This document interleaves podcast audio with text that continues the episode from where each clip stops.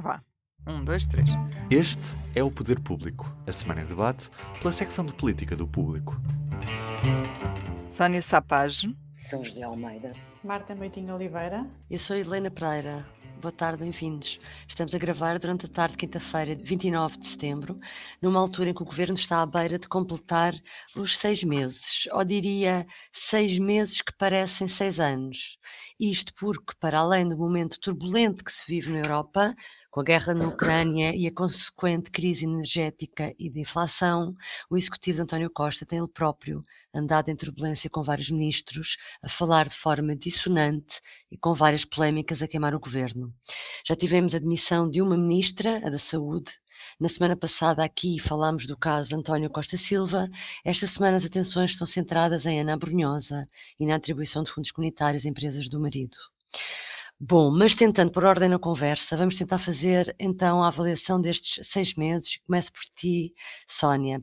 Olhando para este período, o que é que achas que mais marcou o arranque do primeiro governo de maioria absoluta de António Costa? E se quiseres, podes dizer o melhor e o pior.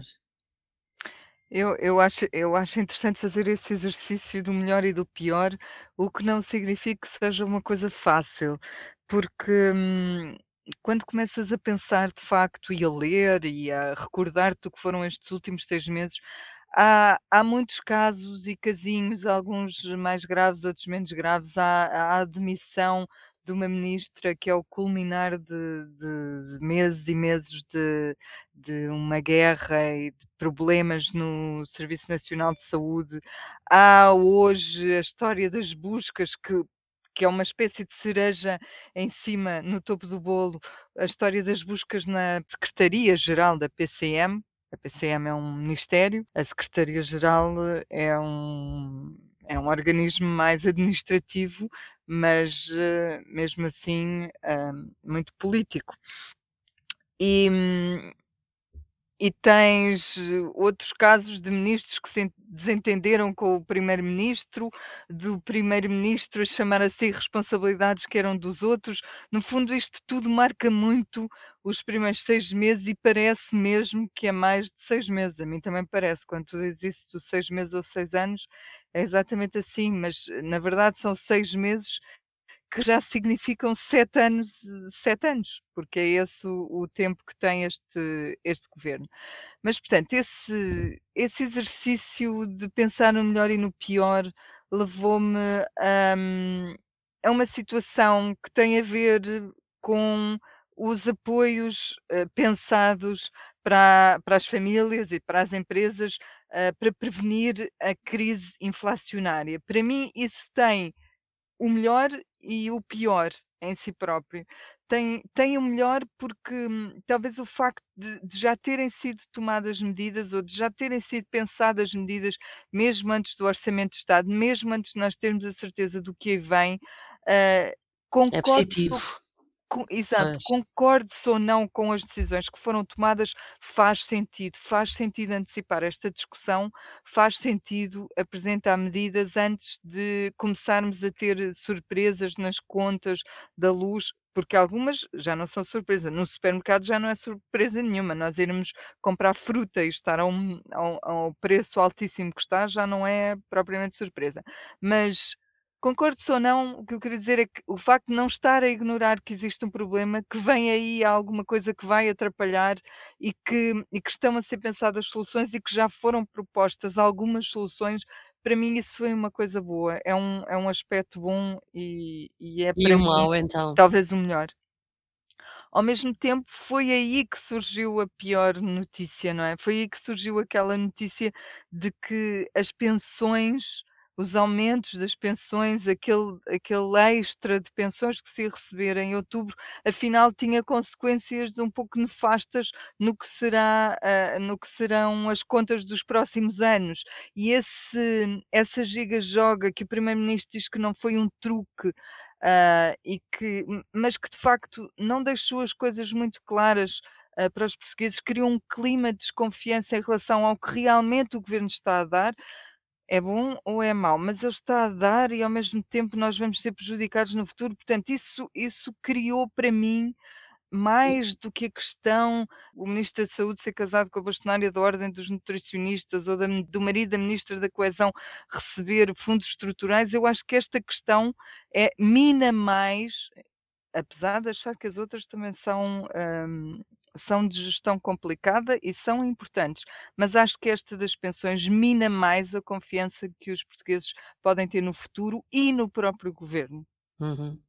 São José, a oposição durante estes meses tem falado ou tem criticado muito o governo, falando em indecisão, letargia, considerando que, que- se esperava de um governo de maioria absoluta um ímpeto mais reformador. Achas injusta ou justa esta crítica? Não acho nem justa nem injusta. Vamos por partes. Compete à oposição ser oposição, sobretudo havendo um, um governo de maioria absoluta, em que, de facto, a influência da oposição é escassa, eh, a oposição está a fazer o papel que lhe compete, por um lado. Por outro lado, como a Sónia agora fez um- um apanhado, quer dizer, as confusões e as turbulências e as trapalhadas neste governo, nestes seis meses, os casos e os casinhos têm sido bastantes, alguns deles, eh, reputo eu, graves.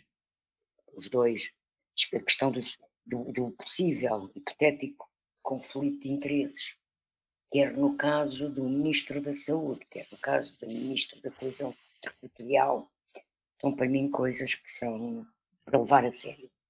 Mas é engraçado que nas últimas semanas, eu acho que nas últimas semanas, eh, eh, o governo tem tido uma preocupação, eh, tenho observado por parte do primeiro-ministro, uma preocupação de anunciar, anunciar, anunciar.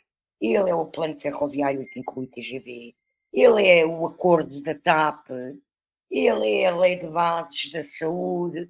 Repente parece que depois de uns meses congelado, nos últimos 15 dias, três semanas, o governo apresenta, apresenta, apresenta, apresenta, apresenta. Pronto.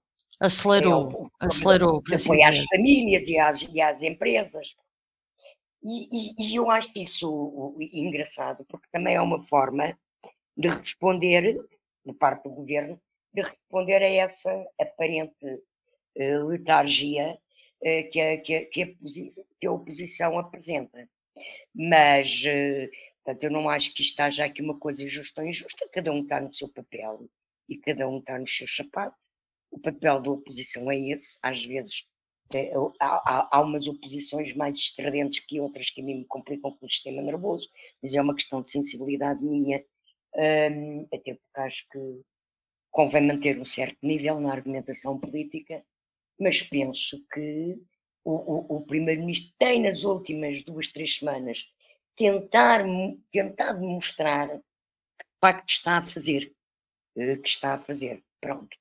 Eh, Não sei, eh, não sei se quanto tempo agora este concretizado, este fazer demorará, mas pelo menos já se começa, pelo menos já anuncia coisas, não é? Nos primeiros meses nem, nem havia anúncios. Em em relação a isso, eu eu a achei piada uma expressão que o Marcos Mendes usou um dia destes, porque ele também fez uma espécie de avaliação do dos 6 meses, falou em desgaste sério, mas usou uma usou uma expressão que é e que tem um pouco a ver com isto que a São José diz, que é: depois de uma fase de letargia, o governo quer muito mostrar que faz, mas isto resulta numa, disse Marcos Mendes, orquestra desafinada. E eu é mesmo essa a sensação que tenho, que é É, a é, é, a é. maioria absoluta eu gostei desta ideia porque a maioria absoluta sugere sugere-nos uma coisa mais coesa, Mais mais estável. no fundo uma orquestra afinada. E o que temos realmente é uma orquestra um pouco mais desafinada, com um ministro, como é o caso do Costa e Silva, a falar ao contrário do resto do governo, o os outros ministros a verem dizer que Uhum. não pensam o mesmo. No fundo, a orque orquestra desafinada. Pegando nisso, eh, passo a palavra à Marta, que é o eh, esta quinta-feira nós temos um texto cujo título é "Em 6 meses de governo, já quase todos os ministérios tremeram". Ah, e desse título eu pergunto: houve erros de casting neste governo, é isso? A, a mim o que me parece é ver, ter havido alguns, algumas falhas nos princípios não nas pessoas, porque é impossível todas as pessoas estejam erradas quando nós vemos tantos casos, elas não podem ser todas más. O que me parece é que há aqui dois princípios que, que foram usados quando foi feito o governo e que acabam por estar a fragilizar a posição do governo como um todo. Um é o, a forma como, quando, governo, quando, foram conhecidos os ministros, toda a gente analisou a composição do governo como um governo de continuidade, em que aproveitava muitos dos governantes anteriores, tanto ministros como pessoas que eram secretários de Estado e que passaram a ministros. Um, e, portanto, eram pessoas que já vinham de trás e que não permitiram uma, um refrescamento, digamos assim, para um, para um tipo de governo diferente, com uma maioria absoluta, com uma necessidade de aproveitar esta oportunidade para fazer as reformas que o país precisa. E, portanto, acho que este princípio é que acabou por condicionar, uh, estar, a, estar a refletir-se agora no, no, que nós estamos a ver. E depois há outra coisa que é, os, os casos vão, vão sucedendo. António Costa, de facto, de vez em quando reage a um ou outro, mas parece não lhes atribuir demasiada importância. E o caso uh, de Pedro Nuno Santos, por exemplo, é um, é um caso desses. Uh, no fim do que aconteceu, pensar que aquele ministro se mantém, a única explicação que se consegue encontrar é: existe com certeza uma explicação para uh, António Costa ter decidido manter Pedro Nuno Santos como ministro depois de ele ter andado para trás e para a frente com uma decisão sobre o aeroporto e ter furado uma decisão sobre o aeroporto, a única portanto, interpretação que nós podemos ter é que há ali uma explicação que não tem a ver propriamente com a governação, tem a ver com as questões internas do PS.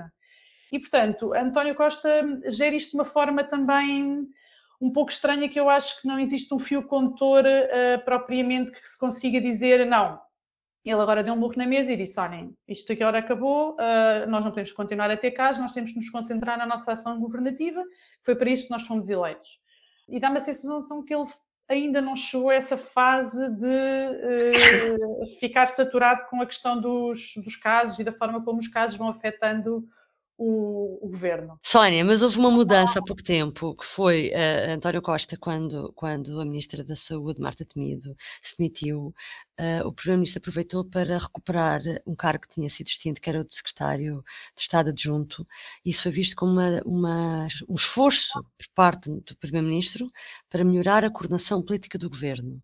Também viste isso assim? Quando o primeiro-ministro desenhou a orgânica deste governo, acabou com esse com esse cargo. Achou que podia, acho eu, achou que podia ser ele, eventualmente, a fazer a coordenação do governo, achou que sendo uma maioria absoluta, se calhar não era preciso, porque de facto o cargo de secretário adjunto do primeiro-ministro implica que seja uma pessoa que, que, faça a coordenação do governo, que reúna com os secretários de Estado, que antecipe as reuniões do Conselho de Ministro, que sabe que leis é que estão a ser trabalhadas por uns e por outros num determinado momento, que sabe o timing em que é para, para as coisas irem ao Parlamento. No fundo, é alguém que, que zela por aquela coesão do governo uma espécie, olha, comparando um bocadinho com a nossa, com a nossa realidade, é uma espécie de chefe de redação do governo. Mas na realidade quem manda naquilo tudo é o é o primeiro-ministro. E eu acho que António Costa estava convencido de que podia chamar a si essa função e fazê-lo sendo um governo de maioria absoluta. Só que ele também também ficou com outras também ficou com outras responsabilidades e depois, logo na orgânica, e depois a seguir quis chamar a dossiê do aeroporto e depois, enfim, começou a acumular também muita, uh, muito que fazer. E eu acho que isto de facto é a assunção de que é preciso uma pessoa para fazer esse trabalho. Havendo ou não um, um coordenador da comunicação, que já há, isso não é suficiente, é preciso alguém que politicamente possa fazer esse trabalho. Tivemos no passado, nem sequer eram secretários de Estado apagados, não é? Nós tivemos a Mariana Vieira da Silva, que entretanto foi ministra da Presidência, e tivemos o Tiago Antunes, portanto, não era um cargo que se pudesse apagar assim tão facilmente. Há, há governos que têm ministro adjunto, por exemplo, ou que tiveram. Portanto, sim, eu tendo a concordar um bocadinho com isto. Isto é a assunção de que é preciso uh, de que ele percebeu que é preciso dar mais atenção às questões internas do governo. E por tudo aquilo que nós falámos antes, uh, é real, é verdade. É uhum. É preciso dar mais atenção a isso. E há aqui outra questão que também se tem falado, e António Costa até refere muitas vezes, tem uma expressão que é que a maioria absoluta não é poder absoluto, mas uh, falando de vários casos nos, nos últimos dias houve a questão das empresas, da Ministra da Coesão Territorial, houve uh, a questão do Ministro da Saúde e eventuais conflitos de interesses por ser casado com a bastonária da Ordem dos Nutricionistas. Um, esta semana uma deputada do PS do Parlamento pediu para ser retirada da ata uma pergunta incómoda à Ministra Ana Brunhosa. Uh, que há uns tempos a Ministra da Agricultura tinha criticado a CAP uh, por ter aconselhado os eleitores a não votar no PS. Eu estava aqui a elencar estas situações, no fundo, para perguntar a São José uh, se parece que isto são atos isolados ou isto tem a ver com algum ambiente de um. De, que tem a ver com a maioria absoluta, com algum ambiente que deriva da, da situação de maioria absoluta e de algum autoritarismo. Não sei bem se é autoritarismo, mas de, de má vontade, a presunção, sim. Bom, eu, eu acho que há aqui coisas com graus diversos, não é? Uhum.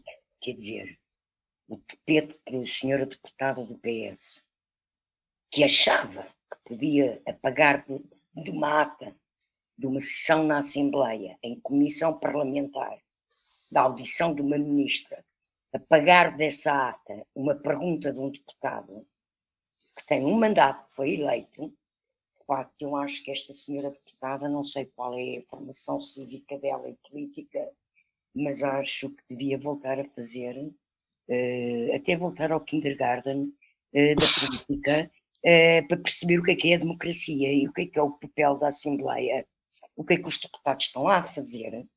Aliás, a coisa foi tão grave do ponto de vista democrático Pedro Delgado Alves veio como vice-presidente da bancada, Foi rápido. em nome da bancada, Sim, sim, sim. pedir desculpa à IEL, não é? Que era um, Uhum. um- um deputado eh, da IEL que tinha feito a pergunta à ministra sobre as empresas do marido receberem fundos europeus.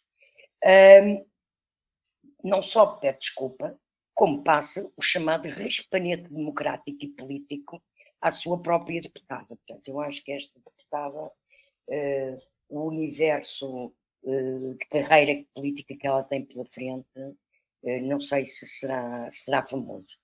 mas isso é um, extremo, é um extremo, não é?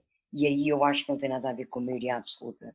Tem a ver só com uma pessoa que não tem politicamente os alqueires bem medidos, quer dizer, não sabe uhum. o que é, o papel do Parlamento, o seu papel como. Adoro essa expressão, politicamente os alqueires bem medidos, adoro essa expressão, São José. Não, não tem, quer dizer, então, Pois a forma como ela disse aqui, eu também não venho para aqui falar dos concertos que viver este verão. Oh, meus amigos, quer dizer, ela, o, o, o, deputado tem toda a legitimidade de fazer aquela pergunta. O caso tem que ser aferido.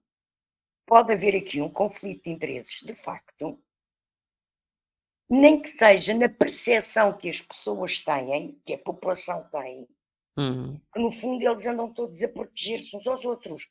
E nos tempos de populismo hoje em dia, estas coisas têm que se ter muito cuidado com isto. Portanto, tirando esse exagero, uh, mas, mas uh, cá está. Uh, o outro caso que apresentas da Ministra da Agricultura. É estranho, é diferente. É, é estranho porque essa tem experiência política. Essa é uma pessoa uhum. do aparelho do PS, tem experiência política. Já foi dirigente, foi e é dirigente nacional e até já esteve no secretariado Portanto, não é propriamente, não estamos na mesma correlação. Pronto, olha, passou-se, uh, passou-se provavelmente quando fez essa declaração uh, sobre a CAP.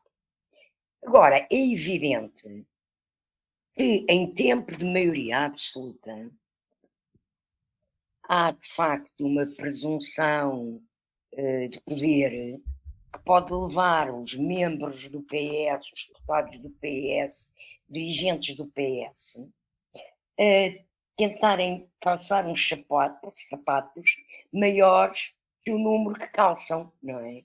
E, portanto, depois tropeçam e atrapalham-se. Porque, de facto, a maioria absoluta que eles que PS têm é muito confortável, 120 deputados, e, portanto, eles podem sentir-se com, o na barriga. Aliás, eu acho que até algumas descoordenações que estão a existir no governo são pela falta de coordenação política que a Sónia falou há pouco. Uhum e que eu acho que Miguel Alves é uma pessoa que tem condições para fazer essa coordenação política. Uh, aliás, uh, ao muito me engano, o Miguel Alves vai ser uh, uma surpresa neste país ainda um dia. Mas um, a própria maioria absoluta dá aos próprios membros do governo uma segurança. Isto não quer dizer que se viva um mau ambiente no PS. Só que eles sentem-se todos muito à vontade, todos muito à vontade. É evidente, eu também não acho que eles têm que ser um governo de funcionários uh, que só dizem todos a mesma coisa, nem têm que ser um cor afinado. Uh, não concordo nada com, com, com, com, a forma como, aliás, falámos disso a semana passada, como o governo reagiu, membros do governo reagiu uh, à expressão de uma opinião pelo Ministro da Economia. Ele tem todo o direito de exprimir as suas opiniões e que a opinião é livre, mesmo dentro do governo. Uh, nós não temos que ter, uh, ter um governo de políticos, é bom. Não tem que ser um governo de tecnocratas que só falam de fórmulas uh, matemáticas e dizem frases politicamente corretas, decalcadas do programa do governo. Portanto, membros do governo que mostrem opinião, mostrem pensamento, eh, mostrem até emotividade. Acho bem, agora que tem havido aqui assim alguns exageros e, e, e algumas coisas que de facto mais valia a pena terem estado calados, eh, tem havido. Uh, sendo que para mim o paradigma do absurdo.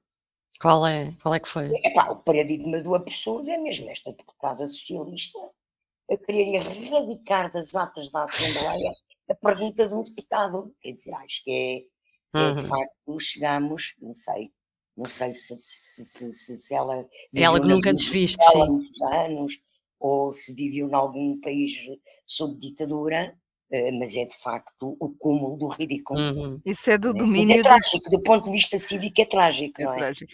Do, é trágico, do... se, nós, se os nossos deputados são assim, o que é que será a maioria, espero que a maioria do povo português um, tenha mais qualidade cívica e política e que seja ali, olha ali, aquele é que é um verdadeiro erro de casting na representação do mandato popular do soberano. Eu só sei que ela realmente foi eleita pelo Círculo de Faro, mas não sei se pois, não o que, é que ela fazia antes.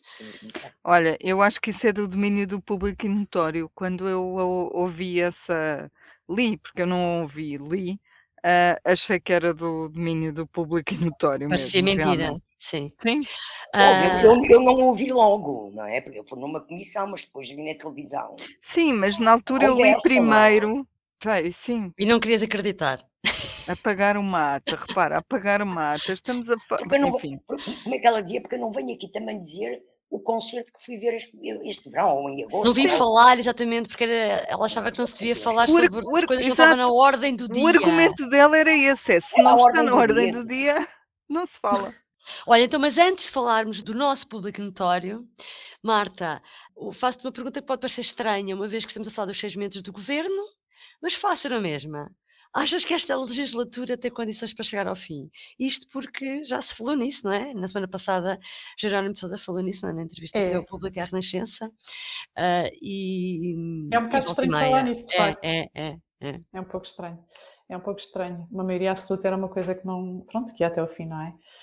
Uh, pois não sei, isso é muito difícil de facto de, de antecipar, mas é, é, é, muito engraçado ver Jerónimo de Sousa a dizer isso, porque a sensação que dá, uh, e visto aos olhos de hoje, sendo que, dando o desconto, nós somos sempre muito mais influenciados nas nossas análises pelas coisas que acabaram de acontecer face às coisas que aconteceram anteriormente, não é? Uhum. Mas quase que parece que é mais fácil, quase que parece que era um bocadinho mais simples, ou pelo menos.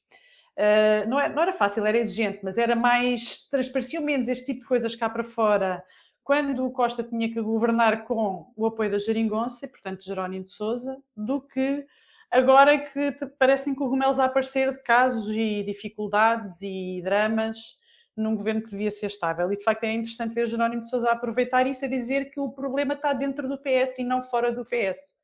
E que é por lá que, que a coisa vai romper. Não esquecer que recentemente, quando este tipo de casos começaram a acontecer mais, hum, o, o Expresso publicou um texto que falava sobre, eu já não me recordo exatamente os termos uh, exatos, mas falava sobre a ideia de, em Belém, se falar de uma avaliação intercalar a meio da legislatura sobre, uh, ah, sobre a legislatura. E, e, é, uma, é uma coisa um bocado. Pronto, o texto notava-se que ainda não tinha assim, ninguém se chegou à frente, digamos assim, não era propriamente um, um offzão daqueles muito fortes que nós sabemos que aquilo é quase um on, ainda não era isso, mas só falar disto nesta altura é muito significativo sobre como as pessoas e as entidades estão a olhar para o que está a acontecer, não é? E, e pronto, é, é interessante. Há a sensação que há aqui. Eu hum, eu noto, porém, porque fui, fui, aproveitei para ir ver as, as sondagens, já que íamos falar dos seis meses do governo, que nestes seis meses a oposição que realmente reforçou a posição, a oposição que reforçou a posição, não foi o PST. Que o PST sai das eleições com 27,8% e as, nas últimas eh, sondagens o que tem é 28%. O PS perde, porque baixa de 41,5 para 37 e já esteve um bocadinho melhor, ou melhor, tem sempre vindo a perder.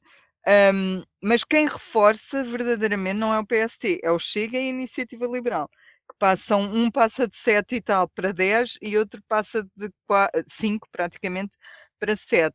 Portanto, isto deve-nos pôr eh, todos também a pensar, mas sobretudo ao PSD. Uhum, Não uhum. conseguiu capitalizar nada, embora tenha mudado de líder. Isso Exatamente. também, isso também dará um- todo um programa. Um bom para os seis meses do Não, PSD, isso não era é? o que eu ia dizer, também Os vamos fazer um balanço sobre os seis meses de Luís Montenegro, É. exatamente, quando fe- chegarmos lá. Bom, para terminar então, público notório, Sónia, continua tu. Eu, pronto, eu escolhi o nosso Presidente da República, uma imagem do nosso Presidente da República nos Estados Unidos, ele está de visita à Califórnia, vestido com, as- com a camisola dos eh, Giants, ah, com o seu nome e o número 73 atrás, 73 é a idade, portanto ele escolheu o número por causa da idade, a fazer eh, o lançamento inaugural ah, no estádio Oracle Park. É, é, de facto assim uma imagem que não se vê muitas vezes, é como imagina um, um presidente estrangeiro vir a Portugal e dar o pontapé de saída num jogo de futebol, não é muito normal. E o embaixador diz que ele ficou bem na fotografia. Portanto, Na ela fotografia está aí para no nós vermos. lançamento nem por isso, eu vi o lançamento. São José, Ele tu? estava muito nervoso. São José, qual é o teu público notório? Olha, o meu é um número, uma percentagem eh, que o público noticiou, creio que ontem, ehm, que é o que é que o governo prevê, qual é o aumento médio anual dos salários que o governo prevê levar às negociações da concertação social e com os sindicatos da função pública, etc., para aumentos salariais até 2026. E, portanto, essa percentagem anual prevista é de 4,8%. Ora, nós em 22 vamos fechar o ano, o governo prevê, Uhum. com uma inflação de 7,4%. É uma diferença muito grande. Eu admito até que a inflação possa fechar mais baixa, um bocadinho, como admito que durante as negociações o governo possa subir um bocadinho Esse esta valor. percentagem de aumentos.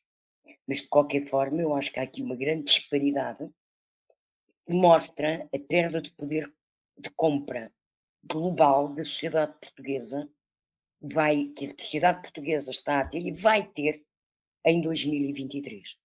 Uhum. Porque eu, eu temo com isto, eh, para o ano, a situação eh, com que as pessoas se vão deparar no seu dia a dia e na gestão dos seus salários e da sua vida vai ser mais complicada ainda do que já está a ser. Uhum. Portanto, o meu não é divertido, é um público e notório eh, preocupante. Exato. E o teu, Marta? Qual é o tipo de categoria do teu público notório? É, eu acho que é divertido, mas pronto, é, é o que eu acho. Eu, Conta. hoje saiu, o o INE publicou o indicador de confiança dos consumidores, que é uma coisa que parece um bocado chata, mas que basicamente o que aquilo faz é antecipar, eh, é uma percepção do que é que nós consumidores temos sobre como é que a economia vai funcionar daqui a, nos próximos, no próximo ano.